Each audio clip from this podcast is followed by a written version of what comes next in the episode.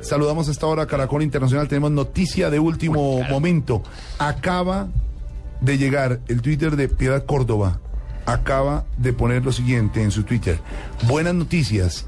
Todo está muy bien.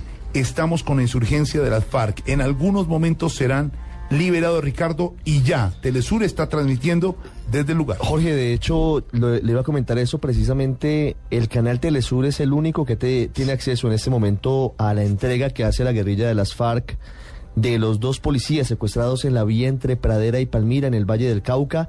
Vemos en eh, un sitio que está ubicado muy cerca en las montañas del Cauca, a Piedad Córdoba, en una mesa, aparentemente es una escuela, es un sitio oscuro, tiene la bandera de las FARC en el fondo, pero tiene a varias personas al lado, Piedad Córdoba, tiene a la jefe de la delegación del Comité Internacional de la Cruz Roja, tiene a un grupo de mujeres que también está en el sitio y todavía no se concreta la liberación, pero en cualquier momento estarán eh, en libertad ya estos dos uniformados integrantes de la Policía Nacional. Nos acaba de decir Eduardo Manzano que está en un lugar donde están todos los medios y los periodistas a quienes acusaron ayer de haber frustrado la liberación y estamos viendo a Telesur en vivo, satelitalmente, con una antena en el lugar de la liberación.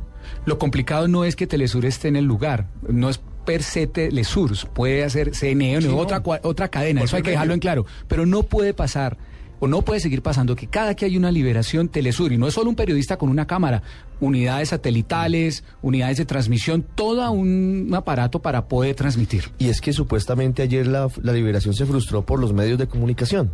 Un medio de comunicación está hasta ahora transmitiendo en directo todo lo que está pasando la noticia es esa, Ricardo. Y la noticia es que el medio internacional está ahí. Por supuesto, la noticia es la liberación de los dos policías que nos alegra mucho, es lo más importante, pero la pregunta es esa. Si los medios no deben estar por seguridad de las FARC, ¿por qué Telesur sí les da seguridad y los demás medios están a 300 metros del sitio donde está llevándose a cabo a esta hora esa liberación? Pues atención, en pocos minutos serán entregados los dos policías que están en manos de las FARC a la comisión de la Comité de la Cruz Roja Internacional y a colombianos y colombianas por la paz.